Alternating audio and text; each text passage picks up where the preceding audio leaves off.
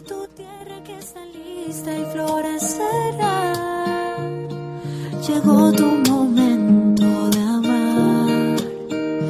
Abre tu corazón y descubrirás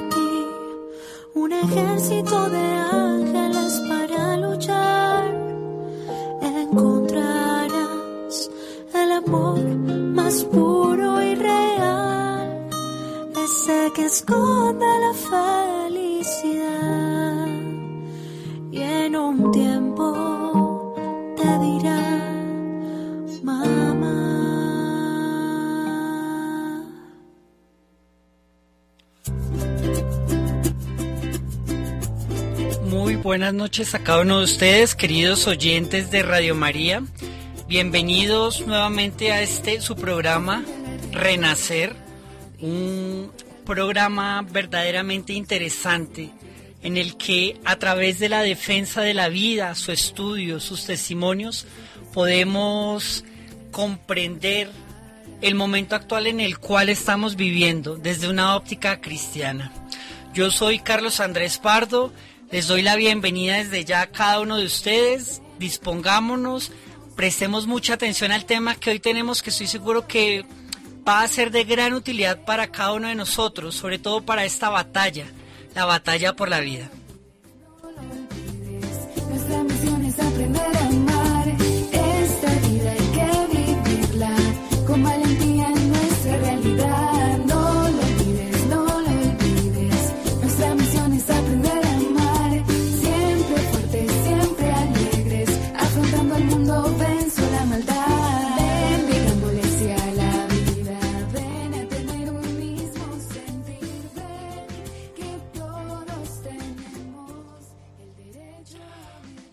Bueno, me presento, yo soy Carlos Andrés Pardo, hago parte de 40 días por la vida, oramos frente de los centros de aborto, suplicándole al Señor a través de nuestra oración para que acabe con esta triste realidad e infunda en cada uno de nosotros, de nuestras familias, de la sociedad, de todo nuestro país, de todos nuestros países, un espíritu de vida. Nosotros, como 40 días por la vida, hacemos un gran apostolado que está en Colombia en más de 54 ciudades y en el mundo también está a partir desde el año como 1997, a partir de ese llamado que le hizo el Señor a su fundador, un par de muchachos que aterrados de la realidad del aborto empiezan a hacer acciones concretas.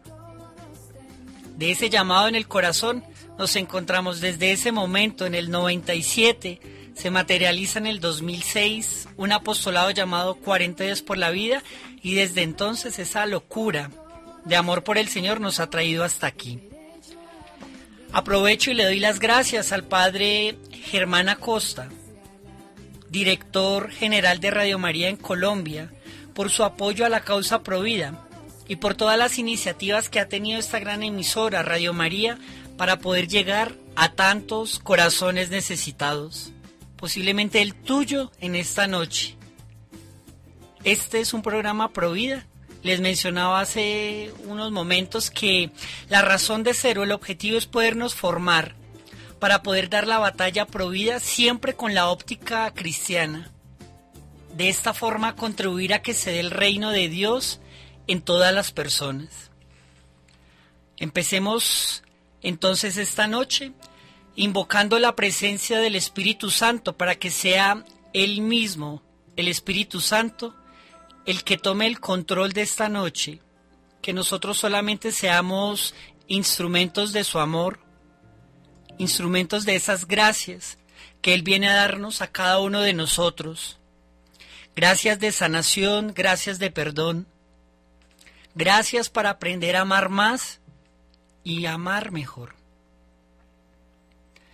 Santo Espíritu de Dios, te pedimos que esta noche vengas y habites en cada uno de nuestros corazones. Atraviesa con la daga de tu amor cada uno de nuestros corazones. Entra hasta lo más profundo. Enciéndete como aquella flecha lanzada que es capaz de iniciar un fuego. Nos abandonamos por completo a ti, te suplicamos que llenes nuestro corazón con todo tu amor, con toda tu paz, con toda tu paciencia. Instruyenos, Santo Espíritu, con tu luz, con tu verdad. Abre los oídos de cada uno de nosotros para que podamos estar atentos a cada una de esas mociones que tienes en esta noche para impulsarnos a ir a defender la vida con valentía, con amor, con entusiasmo. Nos abandonamos, Santo Espíritu, en ti que eres Dios. Te suplicamos que sanes, te suplicamos que liberes a cada uno de nosotros, pero principalmente a aquellas personas que están subyugadas al espíritu del, del error, del temor, a causa de algún aborto, a causa de algún tipo de circunstancia de colaboración con uno de ellos. Libéranos, Señor, de esa culpa, a fin de poder colocarnos rápidamente a tu servicio.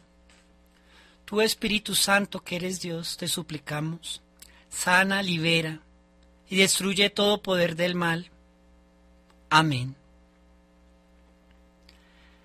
Y oremos a la Santísima Virgen María, ella como reina de la vida, para que pueda destruir todo espíritu de muerte que esté rondando en los jóvenes principalmente, pero también en muchos adultos, en nuestras familias, en nuestras comunidades y en todo nuestro país.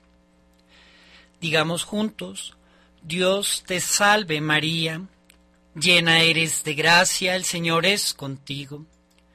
Bendita tú eres entre todas las mujeres, y bendito es el fruto de tu vientre, Jesús.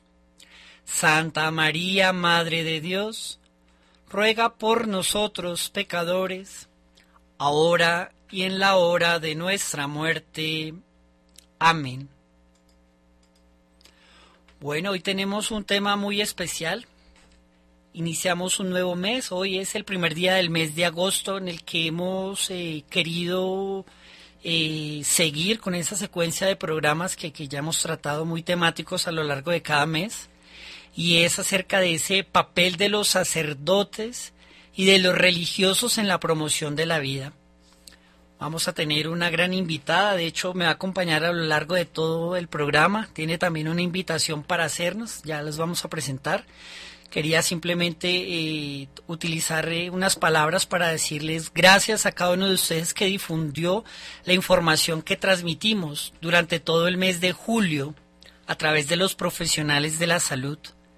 Pudimos tener testimonios de profesionales de la salud, pudimos comprender un poco más cuál es ese rol que ellos llevan adelante, pudimos también comprender muy bien las situaciones a las cuales ellos se enfrentan, que no son situaciones fáciles Muchas veces se necesitaba, de acuerdo a lo que veíamos ahí, una línea moral, incluso un, restablecimiento de esas normas éticas propias de la profesión que ejercían. Entonces, gracias a cada uno de ustedes. Y en este mes de agosto, pues vamos a comprender entonces ese papel de la defensa de la vida, pero visto desde la óptica de los sacerdotes, de los religiosos y religiosas, a fin de poder comprender un poco más cuál es esa labor inicialmente pues pastoral, pero también de misión que cada uno de ellos ejerce. quiero aprovechar, darle las líneas telefónicas para que se pongan en contacto con nosotros. Este programa se graba en vivo siempre, todos los días martes, así que pueden llamarnos, pueden escribirnos, pueden a través de las redes sociales que se está transmitiendo también este programa, escribirnos sus comentarios. Aprovecho y saludo a Auri Estela, que está por allí saludándonos también, y a cada uno de ustedes. Pónganse en contacto con nosotros al teléfono 601 746 0091. Lo repito, 601 746 0091. Así pueden participar con sus testimonios y comentarios en vivo. O si lo desean pueden escribirnos a través del WhatsApp o enviarnos sus notas de voz. 319 765 0646.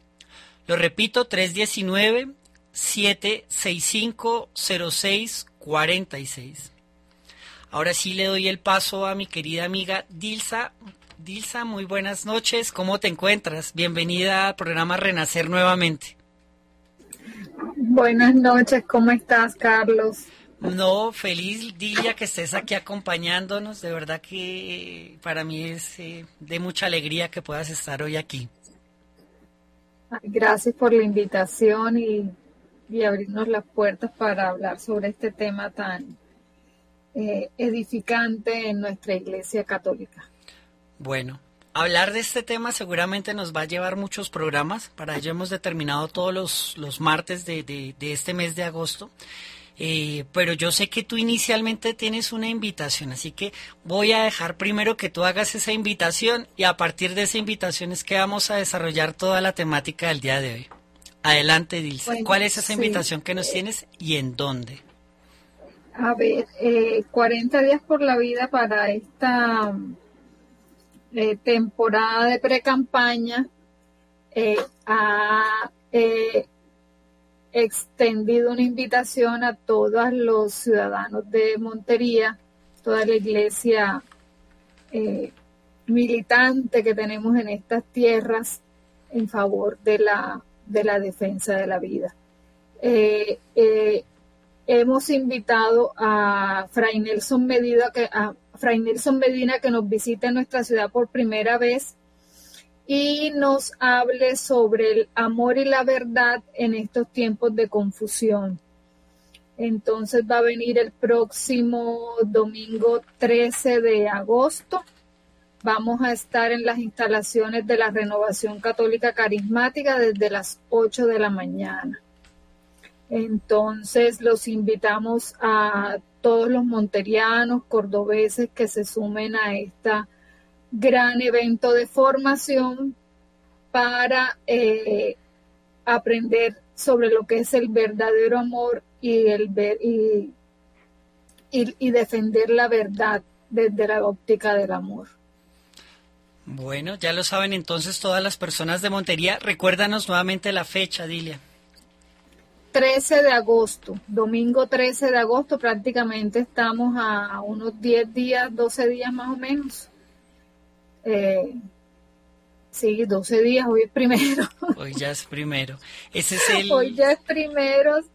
Entonces, en las instalaciones de la Renovación Católica Carismática desde las 8 de la mañana. Entonces, el Eh, sábado 12 de agosto, para que cada uno de ustedes, si ven en Montería o en alguna población cercana, pues puedan unirse. ¿Cómo hacemos para que se pongan en contacto contigo o con los organizadores del evento? ¿Hay alguna red social? Perfecto. ¿Hay algún WhatsApp que de pronto tenemos, tenga tenemos información? un WhatsApp, ya, ya te dicto el número, déjame lo, no lo sé de, de memoria. ¿Y quién organiza el evento, Dilsa? Eh, nosotros, 40. Entonces, es 40 un evento organizado Montería. por 40 días por la vida de Montería, quien ha invitado a Fray Nelson Medina para que dé esta charla de la verdad en tiempos de, de confusión. Amor y verdad en tiempos de confusión. Amor y Eh, verdad. nos pueden escribir al WhatsApp 300-847-1594. En ese WhatsApp eh, nos piden la información de cómo adquirir las entradas para entrar al evento. ¿Puede repetir nuevamente el número, Tilsa? con muchísimo gusto. 300-847-1594. Perfecto. Entonces, ahí ya tenemos la invitación y es a partir de esta invitación en la que hoy vamos a desarrollar el programa de hoy, porque estamos hablando precisamente de que durante el mes de agosto vamos a comprender cuál es ese papel de las personas que están consagrados al Señor plenamente como vocación y cómo lo que ellos hacen lo colocan al servicio de la vida. Y me gusta el título porque eh, al decir amor y verdad en tiempos de confusión, eh, lo, lo, lo vinculo mucho con lo que decía al principio. Tenemos unos pastores que están con esa tarea de guiar al pueblo. ¿Por qué? Porque el pueblo muchas veces ha entrado en confusión. Cuéntanos, Dilsa, ¿cuál es esa confusión que de pronto tú puedes percibir en la sociedad actual?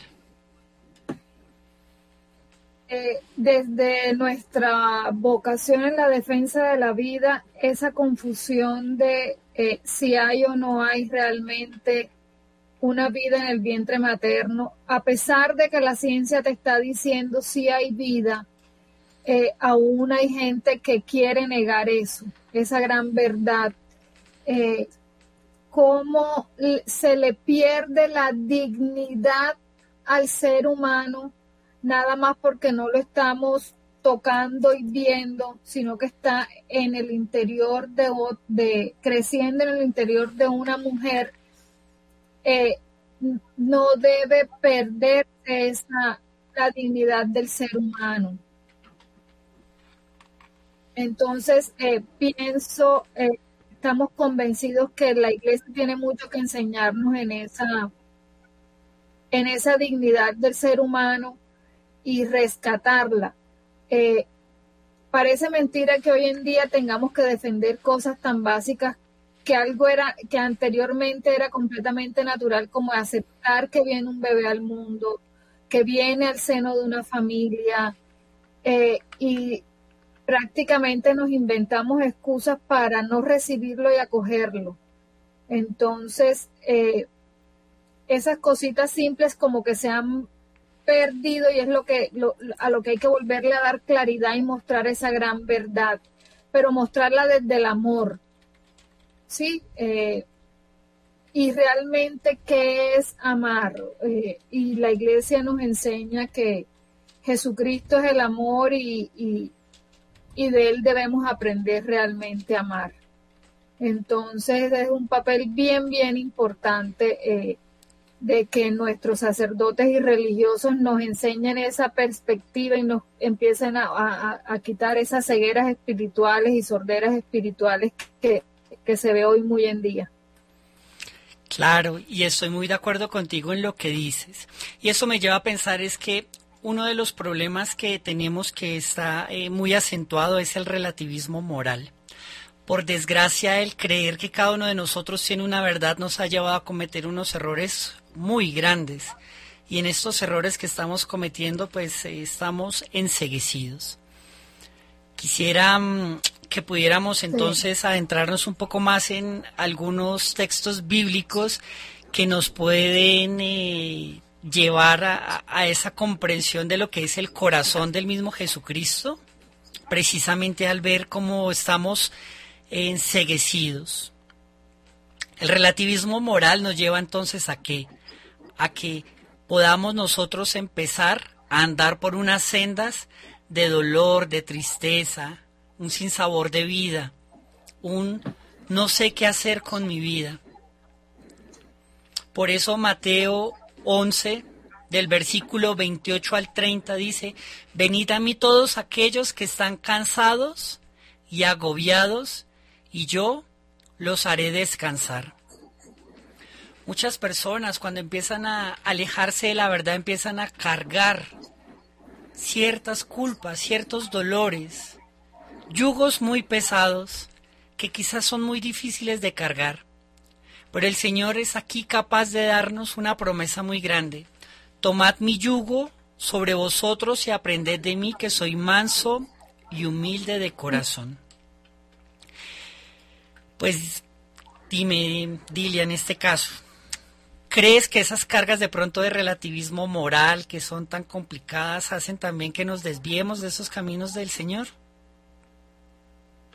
El relativismo yo pienso que es una cuerda floja, eh, que es como una cuerda floja demasiado delgadita que si se, eh, o sea, que se rompe y te vas al abismo. Entonces, cuando tú estás parado en una cuerda tan floja como es el relativismo moral, en que eh, pones, por ejemplo, eh, el concepto de calidad de vida por encima del de dignidad de la vida, ahí perdiste completamente la, la perspectiva de lo que es realmente la dignidad del ser humano. Eh, y hay verdades que por más que tú quieras negarlas con eh, teorías, no, la luz, o sea, la verdad siempre va a salir a la luz. Y, y esos son como pañitos de agua tibia como para darme un contentillo temporal en, en ciertos temas y no querer afrontar una realidad una verdad. Eh, el relativismo moral, eh, o sea, son, son, son, son conceptos muy, muy de aguas tibias, muy de, de, corriente, de que se lo lleva la corriente eh, y no, y no, no son, no son verdades, es que las verdades se te afianzan a ti en el corazón y cuando son verdades tú las defiendes. En cambio, el relativismo moral no es una verdad y por eso eh, caminas de, de, tormenta en tormenta, de agua en agua eh, y, y hace que eso se te vuelva una carga pesada. Cuando tú aceptas la verdad de las cosas, el mundo te cambia, la perspectiva te cambia y, y entiendes mejor la vida para afrontarla. Eh, el relativismo moral te, crea vacíos, te crea eh, inseguridades. Y la vida y no está para uno estar en inseguridades, uno tiene que buscar eh, esa piedra angular y esa piedra angular es la verdad de nuestro Señor Jesucristo. Y esa, esa verdad te dice, acepta la verdad para que puedas descansar en, Dios nuestro Señor y quitarte todas esas eh, penas y, cargas que, que uno se, se va montando como en la espalda sin necesidad nada más por no afrontar una verdad. Entonces, ¿estás de acuerdo con que el relativismo moral es uno de los problemas que en el hombre de hoy, en el hombre pues contemporáneo, está siendo una mella muy difícil de llevar, ¿cierto, Dile? Sí, o sea, esas cuerdas flojas no, no, le hacen bien al ser humano. Esa, ese tipo de, de, pensamientos no, no, te, no te edifican sino que más bien lo que hacen es irte cavando como un hueco, porque entonces eh, para unas cosas sí, pero para otras no, para unas cosas sí, para otras no, y entonces lo que vas haciendo es como un hueco, un hueco, un hueco en ti mismo y en tus pensamientos y en tu corazón, en el cual te puedes tú ir, hundiendo, ir hundiendo, ir hundiendo. Entonces, eh, cuando tú hablas desde, desde la verdad y el amor, eh, el piso siempre va a estar firme, no vas a estar cavando un hueco en el que te estás hundiendo tú mismo. El relativismo moral tiene unas características muy especiales, yo quisiera mencionarlas muy por encima, porque es a partir del relativismo moral en que vamos a necesitar pues que nos clarifiquen una palabra que tú dijiste, y era la verdad. ¿Sí? Y a partir de esa verdad también pues poder ser estar libres y entregarnos por completo a esa voluntad de Dios. Entonces, relativismo moral particularmente es una postura que nos especifica que hay opiniones y circunstancias que pueden ser válidas. Y al decir que es relativo significa que no hay verdades absolutas. Nosotros como cristianos sabemos que sí hay verdades absolutas y que no dependen de las opiniones de las personas. ¿sí? Hay cosas que son es. opinables, ¿sí? No sé, ¿quién es el mejor equipo de fútbol del mundo? Algunos dirán Real Madrid, otros dirán Barcelona. Bueno, es opinable. Pero cuando yo quiero verdaderamente sentar una posición, esa verdad no es discutible. Y por desgracia hemos entrado ya a atravesar circunstancias que sí son discutibles. En nuestro caso, ¿el feto es un ser humano? Sí o no.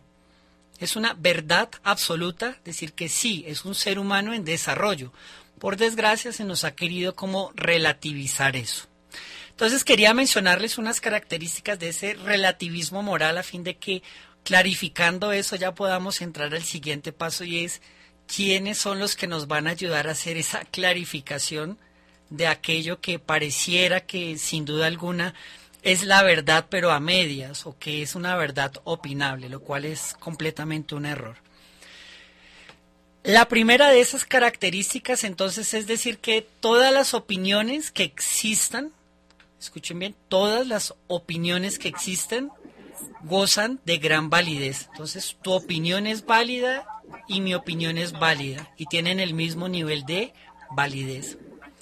El inconveniente, ¿cuál es?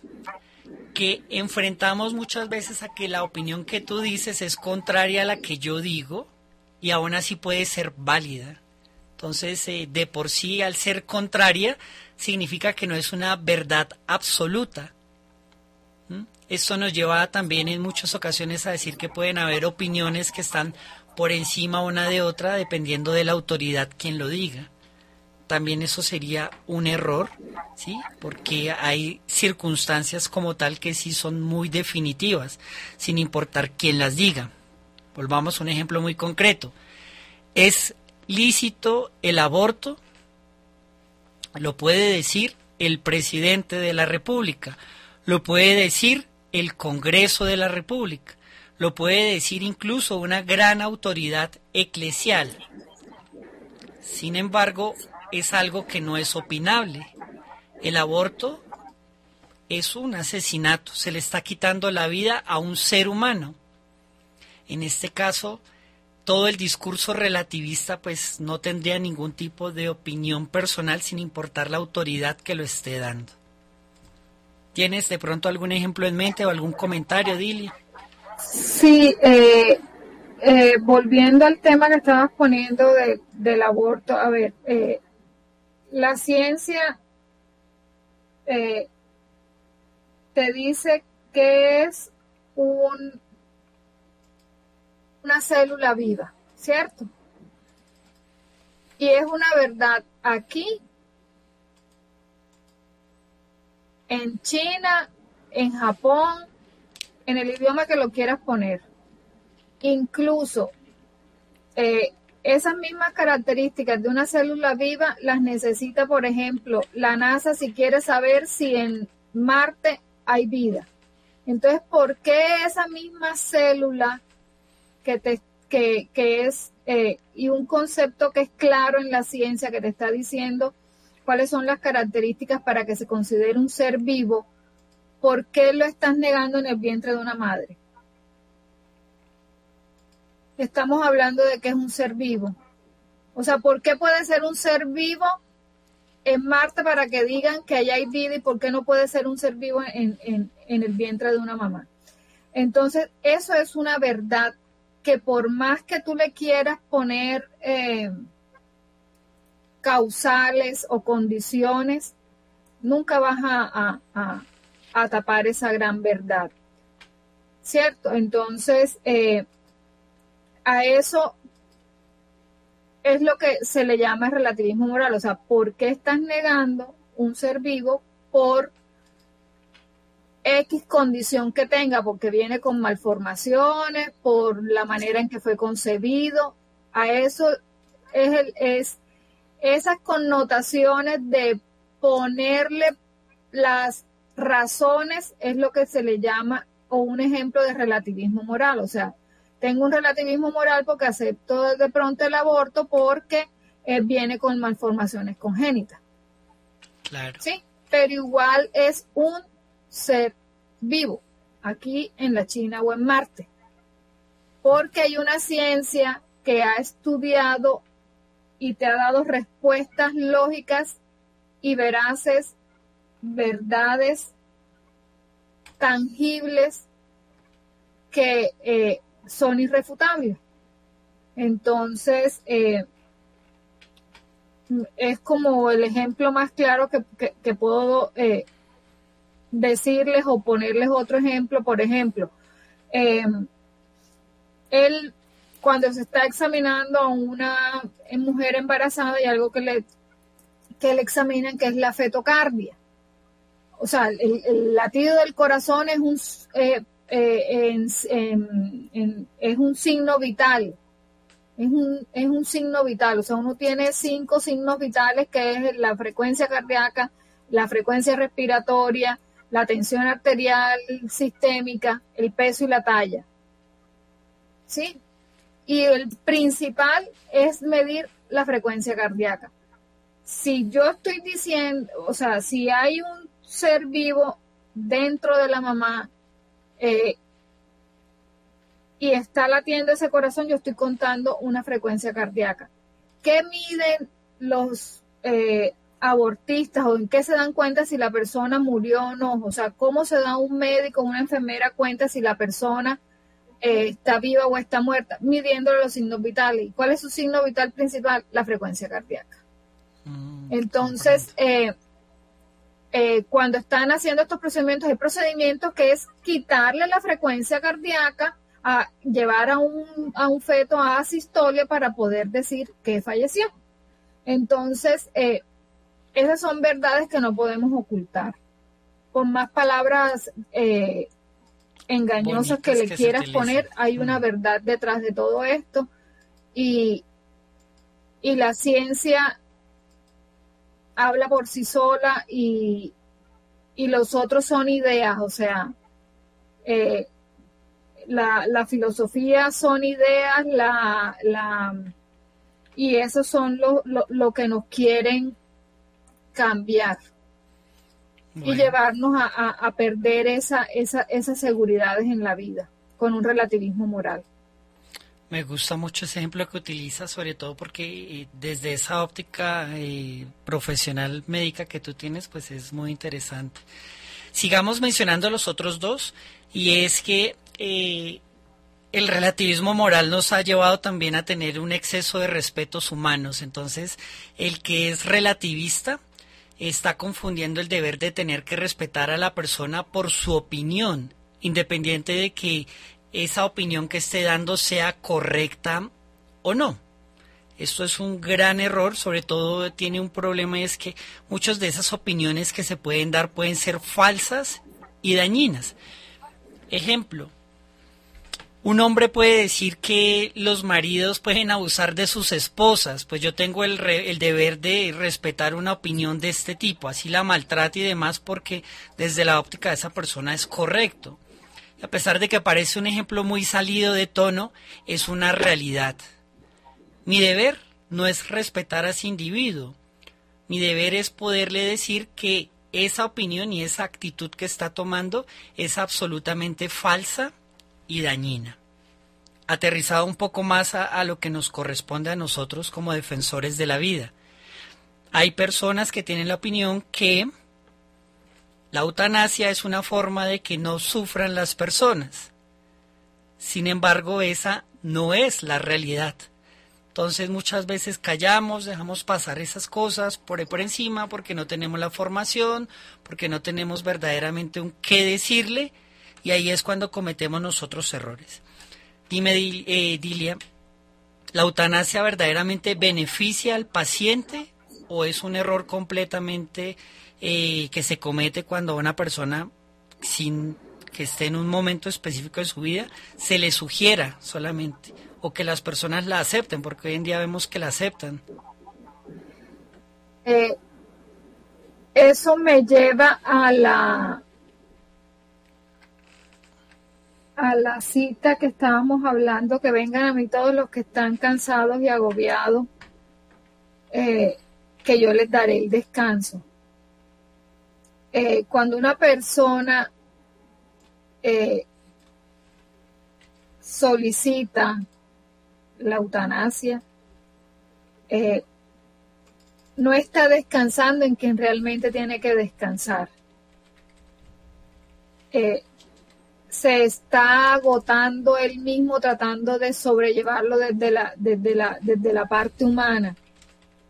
Y en todo en la vida tiene eh, unos momentos en que tienes gozos, tienes dolores y tienes lo glorioso. Eh, y así te la pasas en diferentes etapas de tu vida.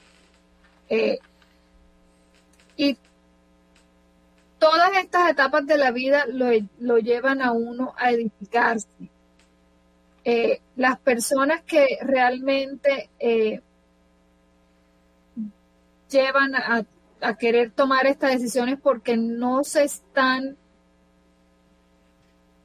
apoyando realmente en quien le va a llenar ese vacío, en quien, le, en quién es el que lo soporta dentro de la condición que estés viviendo o la circunstancia en la que estás viviendo. No digo que sea fácil para un, porque hay, hay, hay situaciones que son muy, muy difíciles, eh, pero realmente en quién estoy poniendo mi confianza.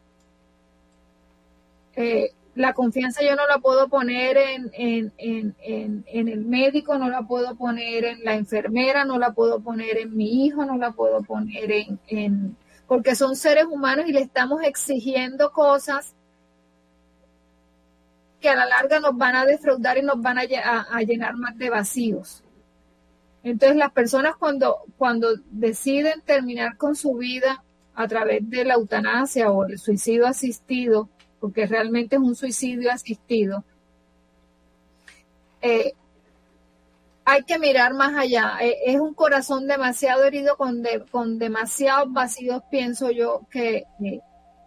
Eh, y por, por lo que he visto también es que no, tienen demasiadas heridas en su corazón y las están sobrellevando por el camino no correcto. Eh, y, ese pensar que sí, le voy a aliviar la carga, el dolor a mi familiar, eh, también me estoy generando una carga a mí, porque yo estoy haciendo de juez o de Dios decidiendo sobre la vida de, de mi familiar. Y ese lugar no nos corresponde realmente. Bueno, y una tercera característica de este relativismo moral es eh, que convierte a las personas en seres eh, individualistas. ¿Y por qué? Porque entonces como tú ahora ya no sigues un patrón de verdad, sino que tú tienes que tener tu propia verdad, entonces insistes muchas veces en llevar adelante tus propias opiniones, así sean equivocadas. Y esas opiniones que tú tienes, que pueden ser equivocadas, te puede llevar a cometer errores garrafales. Sí, eso es algo muy, muy difícil para cada uno de nosotros, sobre todo cuando uno ya tiene una conciencia mayor y mira hacia atrás y se da cuenta de cuánto he fallado. Y una última opinión, pues, una última mm, característica, perdón, de este relativismo moral es la falta de honestidad y de sinceridad con aquello que es evidente. ¿Sí? Es decir, pareciera que lo que es evidente, lo que es claro, lo que es muy preciso, incluso con evidencias científicas, incluso con evidencias experimentales, pareciera que no fuera como tal una realidad, una realidad verdadera incluso que no se pudiera ni siquiera verificar. Entonces las personas tienen que dejar de ser sinceras, tienen que dejar de ser honestas, incluso con evidencias, para poderle dar continuidad a ese ideal. ¿Qué piensas tú de ello, Dilia? Volvemos a lo mismo, es querer negar la verdad. Eh, es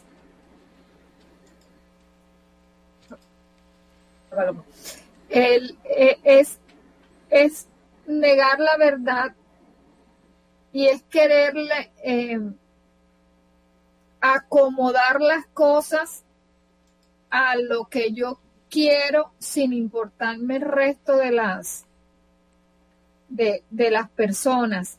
Eh, y o, o desafiar leyes como la de la causa-efecto, o sea, cualquier decisión que yo haga o no haga, diga o no diga, va a tener unas consecuencias.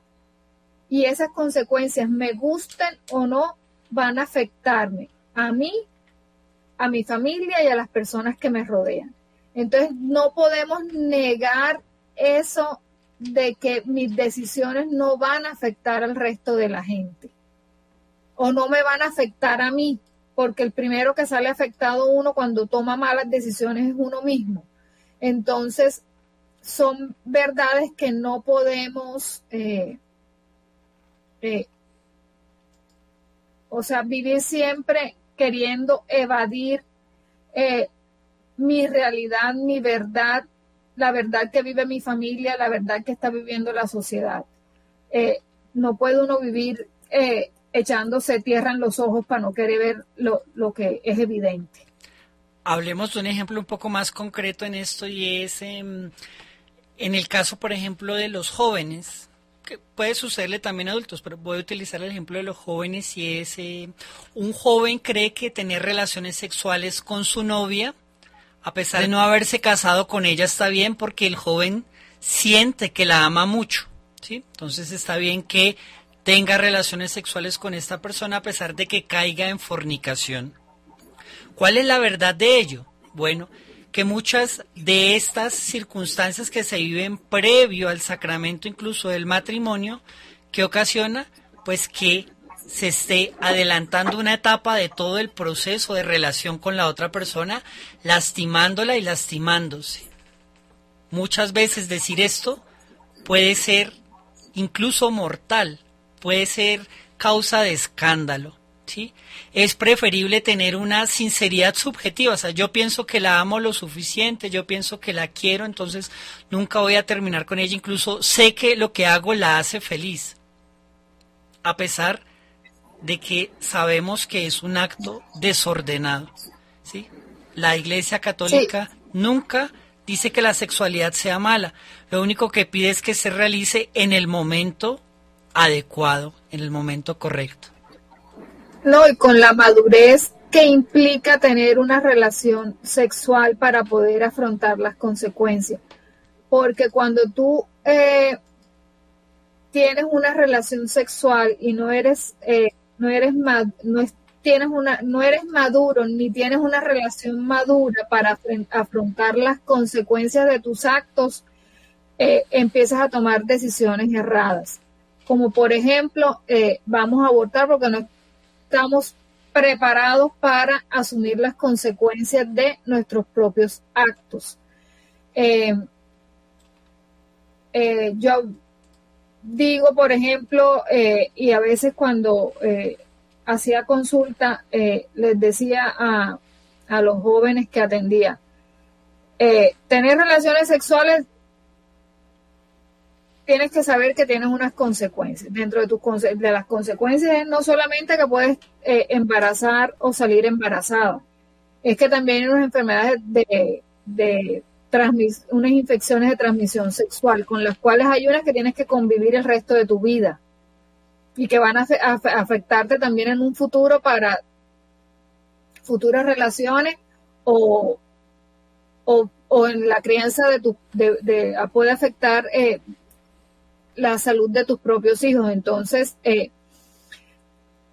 eh, a lo mismo que, digo, o sea, todos tus actos tienen consecuencias. Todos, los hagas, los omitas, lo digas o lo calles. Eh, y en el plano de la desarrollo sexual es claro que si tú no estás centrado en qué es lo que quieres para tu vida, eh, a los, a los jóvenes hoy en día les ponen eh, que construyan el, ay, ¿cómo es que se, eh, como el camino de su vida, el, plan, de, vida, Plan de vida. plan de vida. Eh, y a veces veo que se enfocan en que, qué profesión van a tener, si se van a casar o no. Pero, o, o sea, uno es un ser entonces en ese ser integral también tienes que meter tu parte espiritual y también tu sexualidad. ¿Y por qué? Porque eso te complementa y, una mala decisión te puede afectar eh, cualquier otro aspecto de, de, tu vida. Entonces, eh, siempre hay que mirarle la, integralidad al, ser humano eh, y no tomar decisiones por placer, en este caso que estamos trabajando en el ejemplo de, de las relaciones sexuales, porque ese placer desordenado me va a afectar también otros aspectos de mi vida. Claro, Entonces, eh, yo no me puedo dejar llevar por ese relativismo que está bien, vamos a tener relaciones sexuales, eso es lo de moda. Eh, no, está afectando mi vida y realmente eso es lo que yo quiero para mí. Si no mido las consecuencias de mis actos. Ahora, ¿qué me enseña eh, la, iglesia? La iglesia te dice que tu cuerpo es valioso, que es para darlo porque es una expresión del amor eh, y tiene que ser recibido por alguien que realmente te ame y el amor no es un sentimiento, el amor se construye. En, el, en el conocer a la otra persona, en el sacrificarte por la otra persona, en dar la vida por la otra persona. Bueno, aprovecho y vuelvo a dar al aire las líneas telefónicas de Radio María y el WhatsApp para que se pongan en contacto con nosotros, para que nos dejen sus opiniones acerca de este tema. Estamos todavía en la introducción porque el programa de hoy habla del papel de los sacerdotes y religiosos en la promoción de la vida. Pueden llamarnos al 601 746 0091 lo repito, 601-746-0091 o escribirnos un mensaje de WhatsApp o su nota de voz al 319-765-0646. Lo repito, 319-765-0646.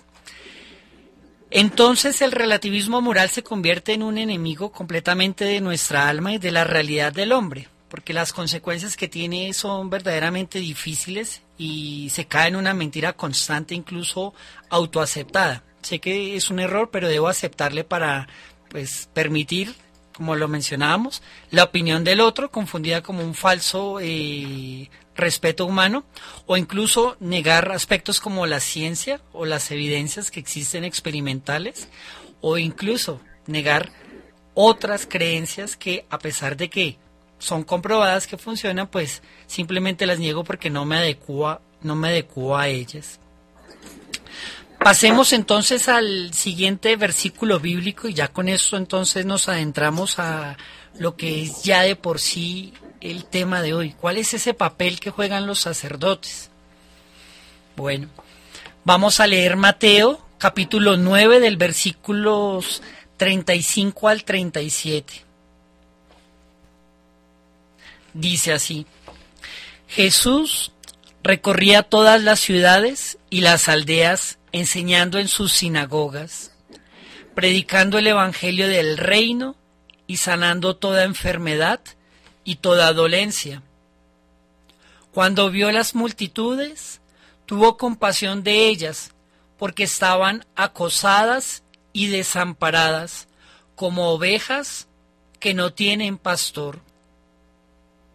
Entonces le dijo a sus discípulos, la mies es mucha, pero los obreros son pocos. El papel de los sacerdotes y los religiosos es muy importante, sobre todo porque son ellos precisamente como ministros instituidos precisamente por el Señor, aquellos encargados de qué? aquellos encargados de poder llevar adelante ese pastoreo de aquellas ovejas que, como dice el Señor, ve desamparadas, que van como sin pastor, aquellas ovejas que están acosadas porque van como sin pastor. Es entonces deber precisamente de esos sacerdotes, religiosos y religiosas, el poder interpretar bien la enseñanza moral y los principios de la fe. Lo repito, los sacerdotes y los religiosos tienen ese papel tan importante porque ellos son los encargados de interpretar bien, de manera correcta, esas enseñanzas de moral, de acuerdo a los principios de nuestra fe. ¿Y qué hace la iglesia? Bueno, promover una ética, promover un comportamiento basado en esas enseñanzas de Jesucristo, poder tener valores propios cristianos. Yo sé que esto pareciera tan obvio que al mismo tiempo que es tan obvio no lo pudiéramos ver. Y de hecho muchas veces dudamos de esa autoridad moral de un sacerdote, de un religioso. Un consejo a veces ni siquiera es tomado en cuenta por creyentes incluso como nosotros que pudiéramos parecer muy comprometidos pero que a veces nos cuesta. Cuéntanos, Dilia. ¿Qué piensas ahora que hablábamos del relativismo moral y el sufrimiento y ahora te lo coloco, te digo, el Señor nos ve precisamente como esas ovejas acosadas, desamparadas?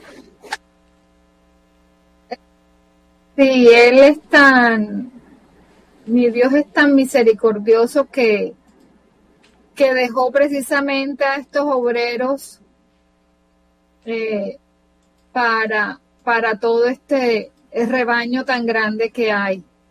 Eh, tanto los sacerdotes como los religiosos tienen una sabiduría innata en, en, esta transmisión de la fe, tienen una, eh, aparte de que adquieren un conocimiento, eh, la misma vocación y el mismo amor hacia, hacia todas estas ovejas perdidas les, le facilita esa transmisión de esas verdades que son las que te llenan el corazón y te afianzan una moral y te afianzan una ética para tu poder vivir de la manera correcta y ser un reflejo del amor de Dios. Eh, pienso que eh, realmente eh, son una bendición para, para la humanidad. Eh, y hay que orar para que haya muchos obreros para tantas eh, ovejas perdidas que andamos por ahí. Bueno, pues sin duda alguna es un problema muy grande en el que estamos nosotros entonces metidos, sobre todo porque muchos hemos caído en relativismo moral y eso no es algo que afecte simplemente a personas que no son católicas, porque incluso nosotros como católicos que estamos involucrados en, en temas de pronto de apostolado, de servicio, muchas veces no nos damos cuenta, pero si no tuviéramos la guía, si no tuviéramos la homilía constante, si no tuviéramos eh, esa sed de buscar de Dios, tendríamos aún más errores, aún así nos cuesta, nos parece difícil aceptar ciertas cosas y es con el tiempo y es con la gracia de Dios que podemos hacerlo. Entro entonces aquí al siguiente elemento. Necesitamos de los sacerdotes porque interpretan la enseñanza moral de acuerdo a los principios de la fe, eso quedó claro allí. Por otro lado, son los sacerdotes los que, de acuerdo a su experiencia, como lo decía Dilia, nos pueden llevar a tener discernimientos certeros, que no nos dejen en ningún momento en una duda. ¿sí? Un discernimiento certero es aquel que no me deja duda, una emoción que me deja completamente en paz con la decisión que tome, con lo que digo. ¿Por qué? Porque muchas veces hay casos tan complejos que necesitan ser llevados con compañía, con una guía, con alguien que haya tenido experiencia. Particularmente estamos hablando hoy de los sacerdotes y de los religiosos y las religiosas, pero son ellos quienes han tenido, por un lado, la gracia de Dios para poder guiar al pueblo y por otro lado, poder llevar adelante esos discernimientos que no siempre son fáciles, hay unos que son muy complejos.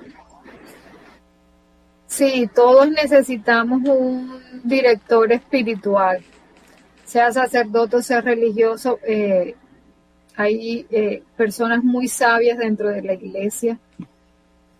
Eh, y realmente uno tiene que perder como esa vergüenza y acercarse a las personas para poder hablar de, de, de lo que uno está viviendo y poder recibir esa, esa guía, esa sabiduría, ese discernimiento para uno eh, enfrentar mejor la vida y caminar mejor eh, por el sendero que nos va marcando eh, Dios nuestro Señor para poder cumplir con todos sus preceptos. Entonces, son importantes en la vida de, de todas las personas por, porque tienen, como lo dije, no solamente el conocimiento, sino como esa, esa, esa, sabiduría innata ahí para, para transmitirla y que le vaya calando a cada eh, corazón.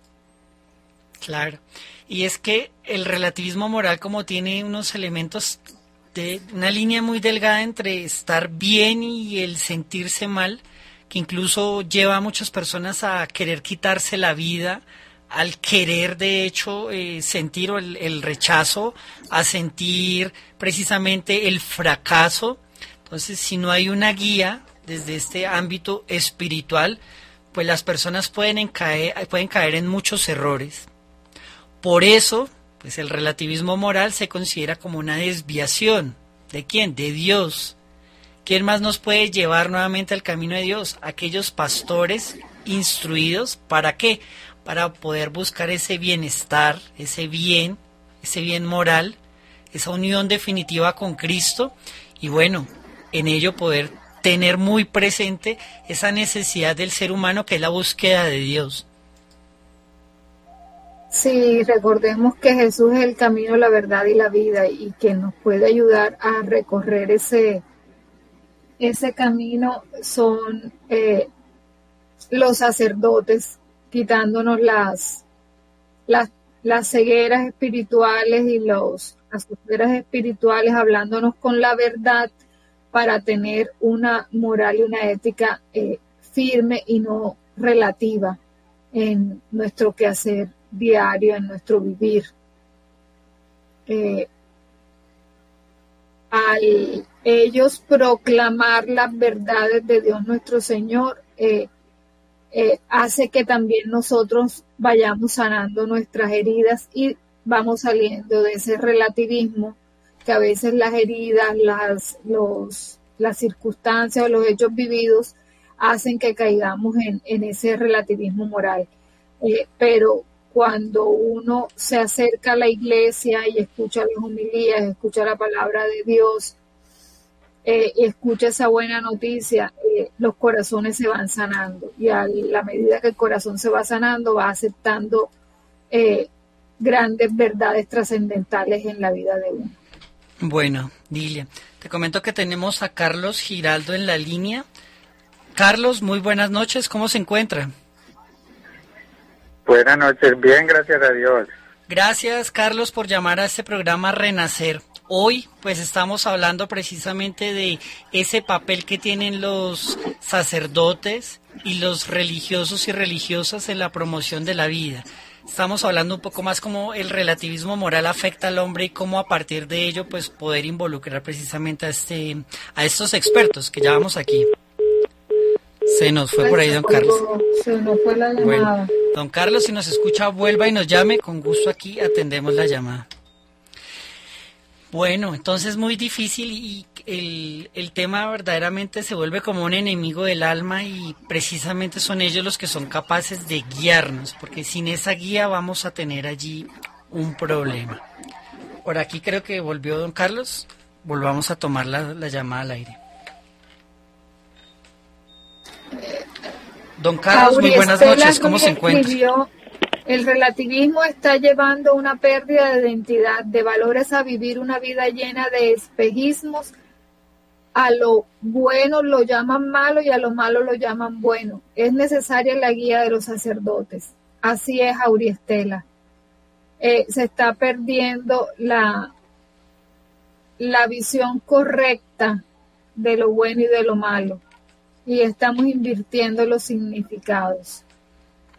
Y eso de la pérdida de identidad va muy de la mano a lo que estábamos hablando al principio de que las personas van creando vacíos en su propia existencia y eso es lo que los hace eh, llevar a tomar decisiones, por ejemplo, que tuvimos el ejemplo al principio de la eutanasia, esa falta de identidad, de sentirse hijos de Dios.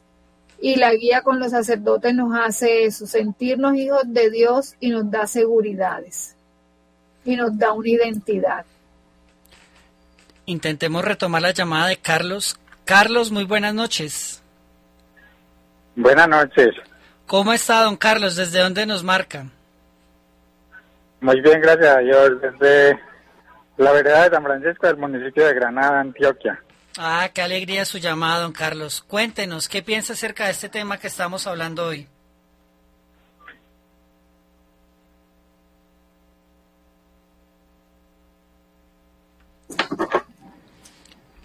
Lo escuchamos, don Carlos, adelante. Se le fue la llamada otra vez. Bueno, se le fue la llamada. Don Carlos, si nos escucha, vuelva a llamar, no hay problema. Le pido a cada uno de ustedes que ore, porque usualmente este tipo de, de- de programas tienen ese, ese elemento y es eh, las fallas técnicas, una forma también de poder restringir este tipo de, de apostolados. Adentrémonos entonces, dile ya en el papel ya fundamental de lo que son precisamente los sacerdotes ya en la promoción de la vida. Con eso vamos cerrando ese gran embudo y lo vamos aterrizando un poco más hacia nuestro apostolado. Por un lado, pues los sacerdotes y los religiosos tienen un papel muy, muy importante en el ámbito de la formación, ¿sí? Ellos hacen muchas veces talleres y actividades en el que tratan de transmitirle al pueblo su enseñanza, la enseñanza moral. ¿Para qué? Para que se pueda de esa forma comprender un poco más la voluntad de Dios. Les voy a colocar un ejemplo muy concreto que estoy seguro que, que- que nos va a aclarar mucho eso. Los papas han sacado muchas encíclicas, ¿sí? Y a veces por cuenta propia uno puede iniciar esa lectura de las encíclicas, algunas más fáciles que otras. Pero cuando es el párroco el que puede tomar como tal la mm, guía de la enseñanza cuando crea talleres, cuando tiene un material un poco más explicado y es él el que lo apropia, el que lo lleva adelante, muchas veces son más fáciles de entender. Por ejemplo, por mencionar algunas de esas encíclicas, tenemos el Evangelio de la Vida, ¿sí? Es una encíclica muy linda y muchas veces hemos intentado empezar y hemos empezado a darle, pero a veces se nos va quedando atrás o por lo larga o por lo extensa o por algunos términos o porque nos aburre. Eso es una realidad que a veces queremos o anhelamos y no- nos quedamos ahí. Cuando lo toma al frente un sacerdote, cuando lo toma al frente un pastor, un religioso, lo apropia, lo puede llevar adelante. No quiere decir que porque lo explique de pronto un laico o alguna otra persona no se entienda, no. Lo que tratamos de decir es que es con la guía de los pastores que nosotros podemos aclarar ello. Adelante, Dilia, ya tenemos creo que nuevamente a don Carlos a ver si en la tercera la vencida. Sí, eh, en estos temas es como si necesitaras un traductor simultáneo. Eh, y, y- y yo me pongo pues de ejemplo porque yo soy, eh, bueno, mi, profesión de base es médico, entonces yo me voy mucho a la ciencia, a lo práctico, y me cuesta entender todo este tema filosófico y eh, las ideas y el pensamiento, y yo, bueno, ¿y cuándo es que me lo vas a aterrizar a la realidad? a la- eh, y, sí, es como si necesitaras un traductor simultáneo. Entonces, eh, ellos son como eh, estas encíclicas, esto es lo que quiere decir, porque a veces tienen también un- un- un- un- unos pensamientos bien, bien, una filosofía bien elevada que a uno a veces le, cuesta las personas que no estamos acostumbradas a este tipo de, de, de lenguaje y de expresiones. Entonces ellos son como un, son como comunicadores de esa sabiduría y la y te la ponen a, a, a, uno que, que es como si te estuvieran enseñando a leer, a escribir, a caminar en todo este tema de la fe y, y el crecimiento dentro de las enseñanzas de la iglesia. Escuchemos la opinión de don Carlos. Don Carlos, nuevamente buenas noches. Buenas noches. Gracias de nuevo, don Carlos, por llamar y por eh, perseverar a pesar de que técnicamente nos está fallando la conexión con usted. Cuéntenos, don Carlos, su opinión acerca del tema de esta noche. Sí, eh, estaba diciéndoles que el relativismo moral es algo demasiado grave, pues eh, nos vuelve eh, a una, nos lleva a una conciencia laxa donde no nos importa en realidad la, la verdad, lo que es eh, eh, el- los fundamentos de la, de la moral, de una verdadera moral. Y quería precisamente compartirles era sobre lo que ahora venían mencionando ya ustedes sobre la encíclica que nos que sacó el Papa Pablo VI, eh, la Humane Vitae. Entonces, yo digo que él hizo esto porque en ese, para los años 70, más o menos empezó a venir eh, esta situación de, de los anticonceptivos, las pastillas, todo eso, para que las personas pudieran tener relación libremente, fuera del matrimonio. Entonces, surgió eso como para que la gente tuviera más libertad, pero el Papa sacó esta encíclica mostrando de que de que no era la, la vía más eh, la mejor vía eh, moralmente no estaba bien. Y para la usar los anticonceptivos dentro del matrimonio para para evitar que los hijos estén eh, de pronto juntos o después demasiado que, que haya de pronto un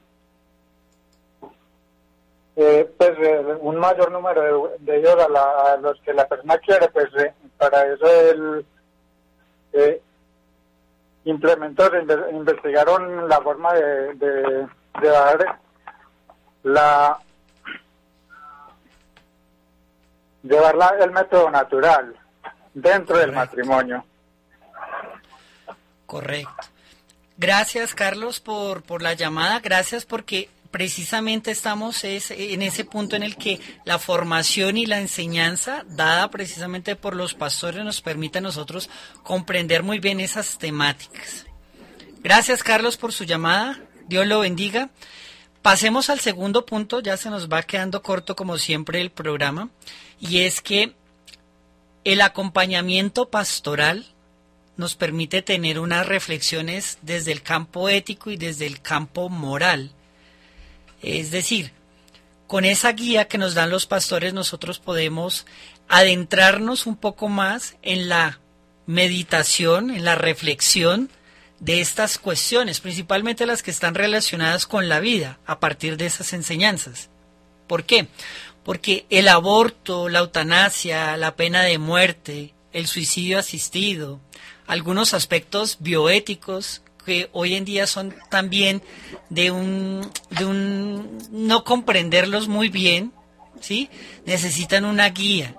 Y esa guía se tiene que tomar desde la óptica del Señor. Entonces, es la reflexión, el diálogo, ¿sí? la guía, la enseñanza, lo que nos va a nosotros poder distinguir de una manera muy certera, sin duda, el respetar la vida humana desde la concepción hasta la muerte natural y protegerla por encima de todo. Sí, eh, No te escuché, dile. eh, es que se me...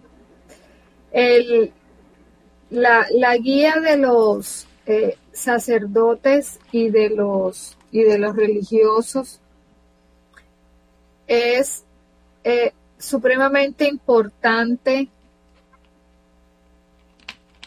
para entender cuál es el mensaje real que Dios nos quiere dar para que seamos personas que demos buenos frutos. eh, el tener un relativismo moral no hace que tú des buenos frutos.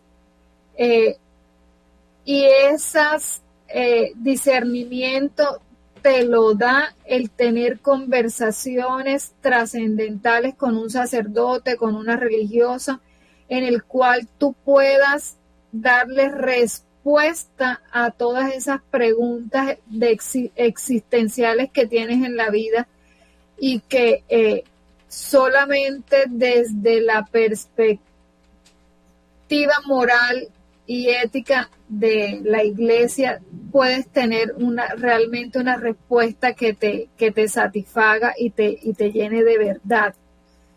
Eh, y afiance lo que es realmente una, una moral de, de, de peso eh, son realmente son, son fundamentales el, el, sacerdote y la religiosa en, en la propagación del, del, reino de Dios y en la transmisión de estas verdades. Claro, Dilia, ¿no? Y, y es muy cierto eso. Avancemos con otros dos puntos y, vamos entonces ya aterrizando aún más para ver cuál es ese papel, por ejemplo, ya para la apostolada de 40 días por la vida, particularmente y el de oración. Por otro lado, ese acompañamiento pastoral nos permite sensibilizarnos y concientizarnos ¿sí? sobre esos desafíos que la sociedad está enfrentando. Por ejemplo, el cuidado.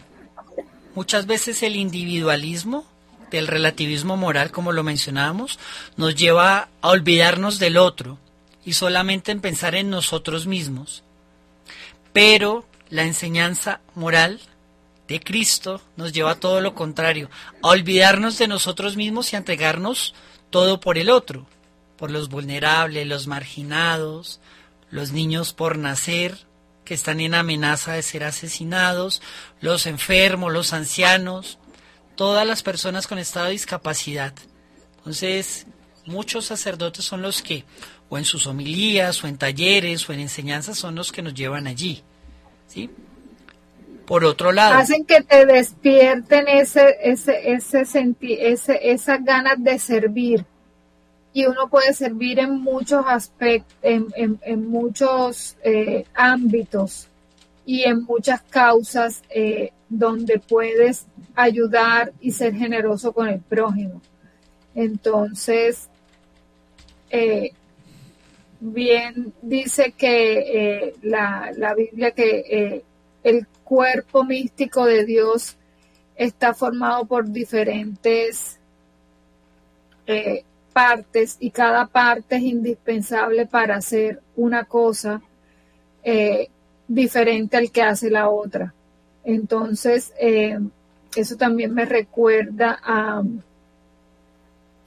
lo que hacemos parte del cuerpo de Cristo con nuestros diferentes conocimientos, habilidades. Me acuerdan también de las palabras de, de la Santa eh, Madre Teresa de Calcuta que decía, yo puedo hacer algo que tú no puedes hacer, tú puedes hacer algo que yo no puedo hacer, pero juntos podemos hacer algo bonito para Dios. Eh, entonces así, así se comporta el, el, el, cuerpo místico de, de, de, Dios nuestro Señor. Cada uno hace algo, sirve en algo diferente que la otra persona no lo hace, pero descubrir esa vocación de servir necesitas una guía. Y, la iglesia es muy sabia y por eso tenemos a los sacerdotes y por eso tenemos a los religiosos que nos pueden ayudar a discernir cuál es nuestro papel en, en la sociedad, aparte de, de, de, hacer lo que comúnmente hacemos, de, de la profesión que hayamos escogido, sino que cómo vamos también a servir a nuestro prójimo. Lo que tú estás diciendo es el siguiente punto que yo tengo acá y es que precisamente en esas enseñanzas, en esa guía, eh, ellos también impulsan mucho a la acción social, es decir, a todas las iniciativas que nosotros podamos hacer. Y eso es muy importante, ¿por qué? Porque a veces nosotros pensamos en los sacerdotes o en los religiosos y quisiéramos que ellos hicieran más, que ellos pudieran salir, que pudieran alzar la voz, que fueran ellos los que se le enfrentan, digamos, al político que está generando, promoviendo eh, leyes que van en contra de la vida. Cuando de pronto vemos personas necesitadas y pensamos que son ellos los que deberían estar allá en la calle ayudándolo y eso quizá ejemplo de, de, la actualidad porque pues muchas personas, muchos sacerdotes lo han llevado anteriormente a cabo. Pero es ese llamado que hacen los sacerdotes también y por eso es importante lo que dicen ellos a la acción social con la idea, con una homilía, con el acompañamiento, incluso con la confianza que le puede dar un sacerdote, un religioso a un laico, es que se han iniciado muchos, muchos eh, apostolados, muchos ministerios que también van directamente allá, donde la gente está sufriendo, donde la gente es más necesitada. Es allí donde ese impulso que dan ellos hace que también pues hayan movimientos pro vida como el de nosotros. Claro, muchas veces decimos, quisiéramos que el sacerdote, que el obispo nos acompañara más pero ellos están también allí. No sabemos efectivamente ese papel fundamental que ellos desarrollan hasta que uno no está allí metido, cuando uno está allí adentro, cuando uno ya es consciente precisamente de los que están haciendo. Ahora bien, muchos de estos sacerdotes también ayudan, no de manera tan pública, un poco más privada, a personas que han caído, por ejemplo, en embarazos que tienen circunstancias difíciles y las apoyan son los sacerdotes los que cuidan a los enfermos, a los necesitados de la comunidad. Son ellos los que están allí también muchas veces desde el silencio. ¿Por qué? Porque su apostolado público no necesariamente tiene que ser visible. Así es. Eh, no pueden llevar toda la carga de toda una eh, sociedad. Eh, y eso hay que ser conscientes de que eh, no son los únicos que tienen que hacer algo por la sociedad. Todos y cada uno de nosotros podemos hacer algo. Solamente debemos descubrir cuál es esa vocación para servir y manos a la obra y si no, uno no sabe, busquemos la dirección de un sacerdote o una religiosa que nos ayude a discernir y, recibir esa orientación espiritual. Claro. Y de esos últimos puntos, antes ya de entrar como en esas conclusiones finales, eh, es muy importante también tener en cuenta la oración que ellos hacen, ¿sí? Y la intercesión que ellos hacen para que nuestras iniciativas pues puedan tener al menos el éxito que se creería tener. Al decir éxito utilizo esta palabra, pero es la función de nuestro apostolado. Muchas veces lo, que hacemos no se ve, no es tan palpable lo que, lo que transforma en una persona, en nuestra comunidad, pero sí sembramos la semilla. Es por eso que la oración y la intercesión de cada uno de los religiosos y de los sacerdotes es fundamental también para nuestro papel en la defensa de la vida. Sin ellos, sin duda alguna, pues tendríamos eh, un campo de batalla muy difícil. Pero hay muchos religiosos que están en clausura que oran por nuestros apostolados. ¿sí? Si no lo has hecho, pues yo sí te invito a que contactes a una comunidad religiosa, a que vayas, te presentes con tu equipo de trabajo, les digas qué haces y ellos muchas veces son capaces incluso de orar por cada uno de nosotros con nombre propio como ellas son personas que tienen ese ministerio, la oración, pues estoy seguro que van a tomarte precisamente como un ahijado espiritual para poder llevar adelante tu apostolado. Es decir, son ellos los que están también orando por nosotros para que estemos, como en el caso de 40 días por la vida, allá fuera de un centro de abortos. Son ellas las que oran precisamente por aquellos políticos que hoy en día están defendiendo la vida. Son ellas o ellos los que están ahí presentes con cada uno de esos abogados que instaura demandas a fin de poder detener un poco toda esta avalancha de la cultura de la muerte que no tiene tregua. Entonces, eh, pasarían desapercibidos ellos, pero están allí orando e intercediendo por nuestro ministerio. Así es, así es. Eh, nosotros precisamente este año, gracias a Dios, nos acercamos a las hermanas Clarisas y nos asignaron una madrina para la ah, campaña. Entonces ahí son como nuestros pararrayos orando a cada rato para defendernos a nosotros los que estamos acá en la, en, en la brecha. Bueno, pues qué importante es esto. Eh, sin duda alguna nos quedaríamos cortos en todas las apreciaciones eh, que podamos hacer. Esto solamente es una introducción a aquellos próximos programas en los que ya van a estar ellos aquí presentes con nosotros. Vamos a tener sacerdotes invitados que precisamente participan de manera activa en todo lo que tiene que ver con la promoción de la vida, en la defensa de la vida humana no se limita únicamente a cuestiones de nacimiento y de muerte.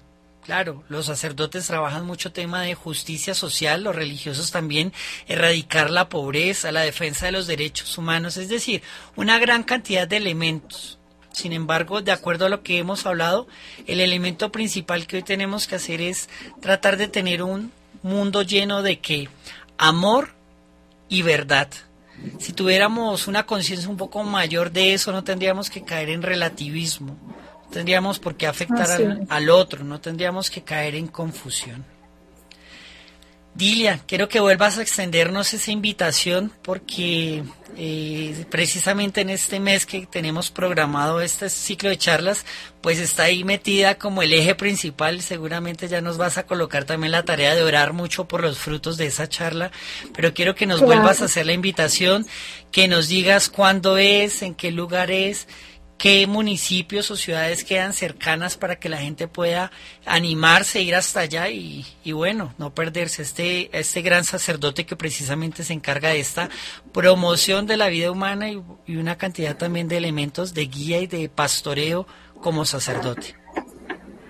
Sí, estamos en Montería, eh, capital cordobesa, sabanera de Colombia.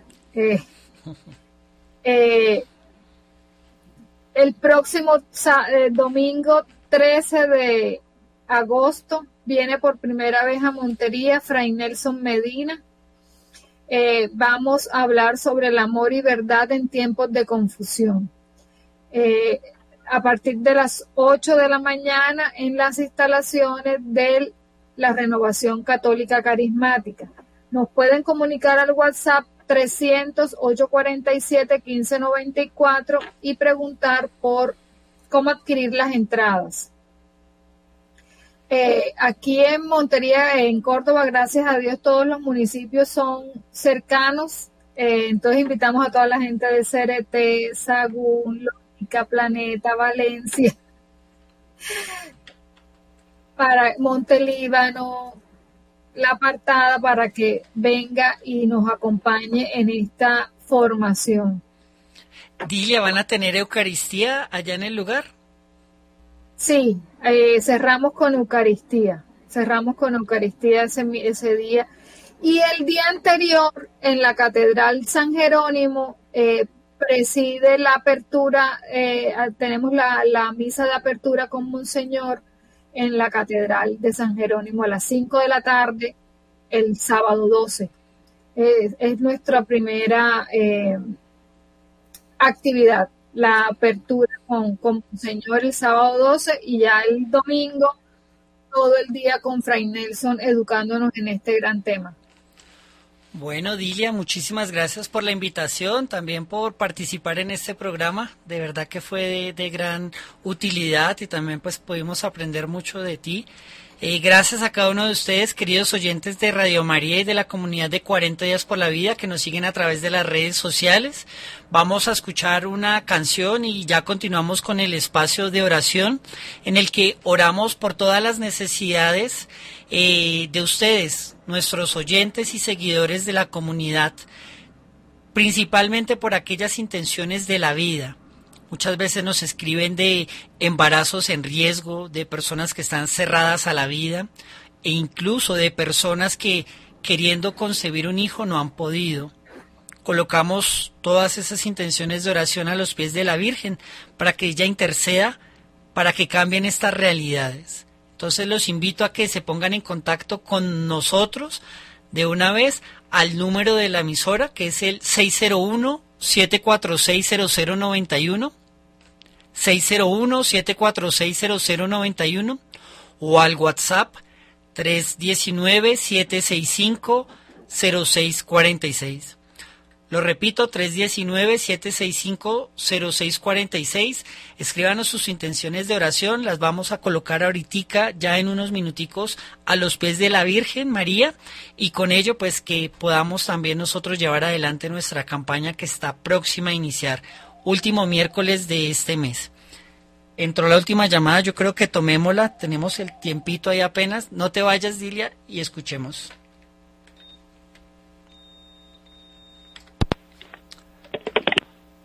Muy buenas noches, bienvenido a Radio María. ¿Con quién tenemos el gusto?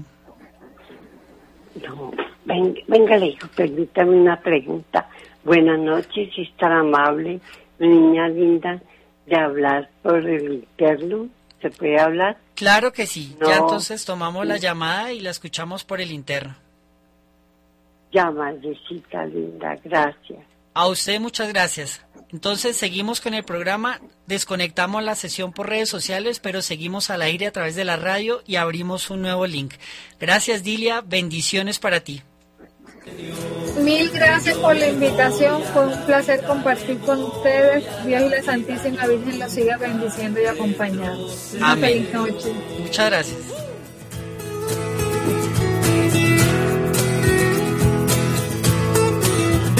Aunque el mundo me censura, intereses hay en medio.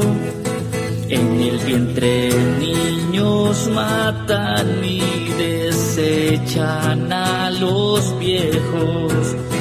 Hoy sin miedo lo proclamo, digo sí, sí a la vida.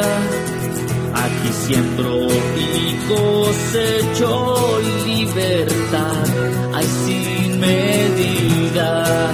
Que yo le voy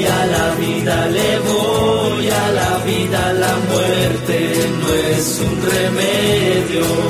Que yo le voy a la vida, le voy a la vida, yo nunca retrocedo.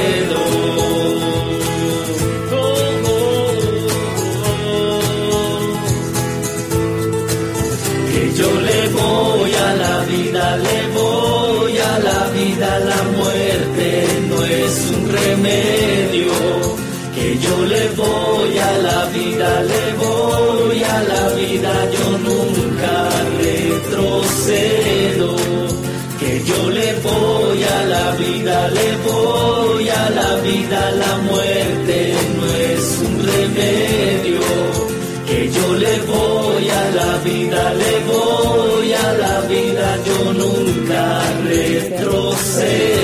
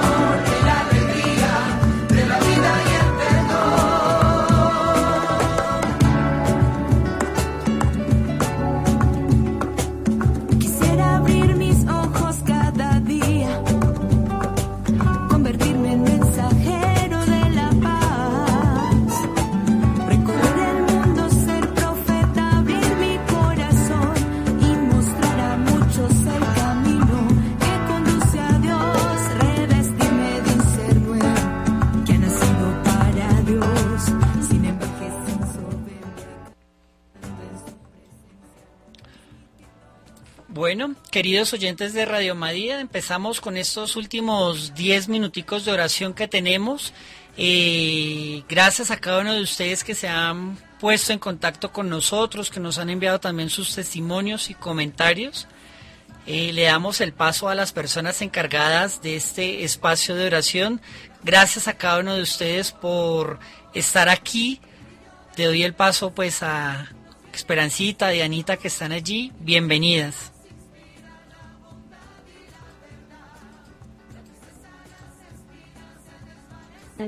Vamos por este espacio de oración, por habernos podido reunir en su nombre también a, escuchar pues este programa tan bello y, y, pues que nos prepara también eh, para este mes de agosto para orar por todas estas vocaciones religiosas y sacerdotales que sostienen también pues todos estos ministerios con toda su unción, con toda esa gracia trayéndonos pues toda esa bendición del cielo y además pues eh, sosteniendo también eh, con, con, la acción eh, el trabajo misionero.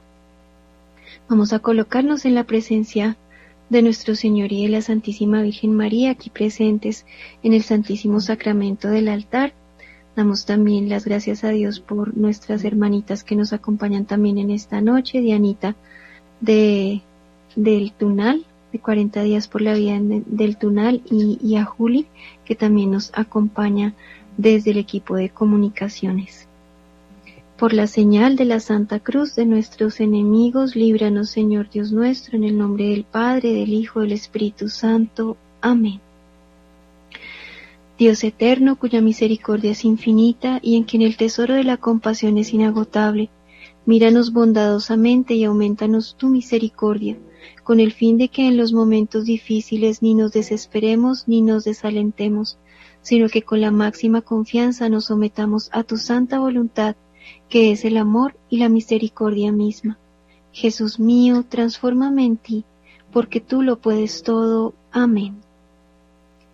Señor Jesús, en este momento te entregamos este ratico de oración para, a través de esta coronilla también, colocar a todas las personas que en este momento están necesitando de esta oración, en especial todos los que están sufriendo, eh, todos los que también a través de estas ondas radiales y estas ondas de comunicación pues llega eh, esta oración, también por todos los vocacionados, por todas las personas que están en los seminarios, en las casas religiosas, todos aquellos formadores también, por todas las personas que en su vida eh, han tomado la opción de entregar también eh, su tiempo, su ministerio, su vocación en las casas contemplativas, que han entregado y, y han hecho ese voto de pobreza también, mientras que nosotros estamos en el mundo, ellos están orando por cada una de las personas que estamos aquí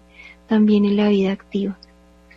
Te entregamos a todos nuestros sacerdotes, a nuestros párrocos, a todos los que también están acompañando los movimientos laicales, por nuestro Santo Padre, por nuestros obispos, por el arzobispo de Bogotá y por todos los jóvenes que también están en este momento recibiendo pues la sabiduría de Dios a través de este encuentro eh, con el Papa.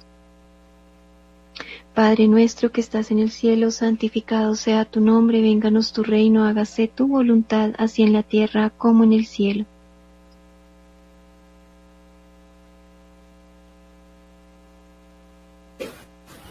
Danos hoy nuestro pan de cada día, perdona nuestras ofensas como también nosotros perdonamos a los que nos ofenden. No nos dejes caer en la tentación y líbranos del mal. Amén. Dios te salve María, llena eres de gracia, el Señor es contigo, bendita eres entre todas las mujeres y bendito es el fruto de tu vientre Jesús. Santa María, Madre de Dios, ruega por nosotros pecadores, ahora y en la hora de nuestra muerte. Amén.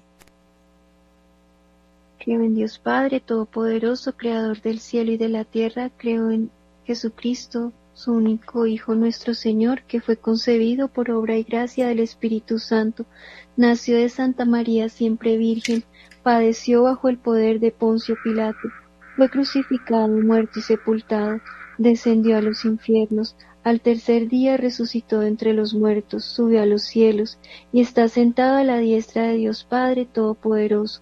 Desde allí ha de venir a juzgar a vivos y muertos. Creo en el Espíritu Santo, en la Santa Iglesia Católica, la comunión de los santos, el perdón de los pecados, la resurrección de la carne y la vida eterna. Amén. Amén. Y Anita, si nos quieres acompañar en el primer, en la primera escena.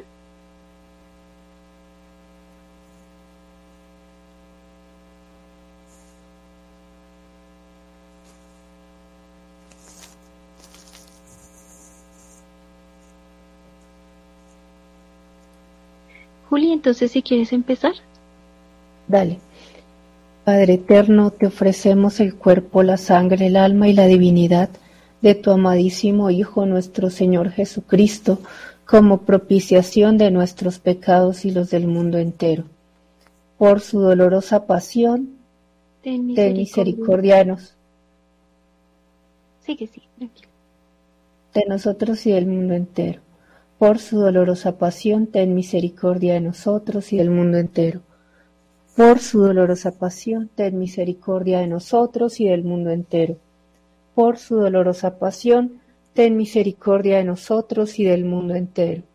Por su dolorosa pasión, ten misericordia de nosotros y del mundo entero. Por su dolorosa pasión, ten misericordia de nosotros y del mundo entero. Por su dolorosa pasión, ten misericordia de nosotros y del mundo entero. Por su dolorosa pasión, ten misericordia de nosotros y del mundo entero. Por su dolorosa pasión, ten misericordia de nosotros y del mundo entero. Por su dolorosa pasión, ten misericordia de nosotros y del mundo entero.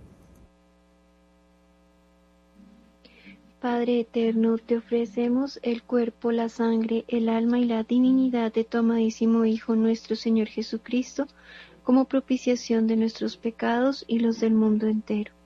Por su dolorosa pasión, ten misericordia de nosotros y del mundo entero. Por su dolorosa pasión, ten misericordia de nosotros y del mundo entero. Por su dolorosa pasión, ten misericordia de nosotros y del mundo entero por su dolorosa pasión, ten misericordia de nosotros y del mundo entero. Por su dolorosa pasión, ten misericordia de nosotros y del mundo entero. Por su dolorosa pasión, ten misericordia de nosotros y del mundo entero. Por su dolorosa pasión, ten misericordia de nosotros y del mundo entero. Por su dolorosa pasión, ten misericordia de nosotros y del mundo entero por su dolorosa pasión, ten misericordia de nosotros y del mundo entero. Por su dolorosa pasión, ten misericordia de nosotros y del mundo entero. Amén.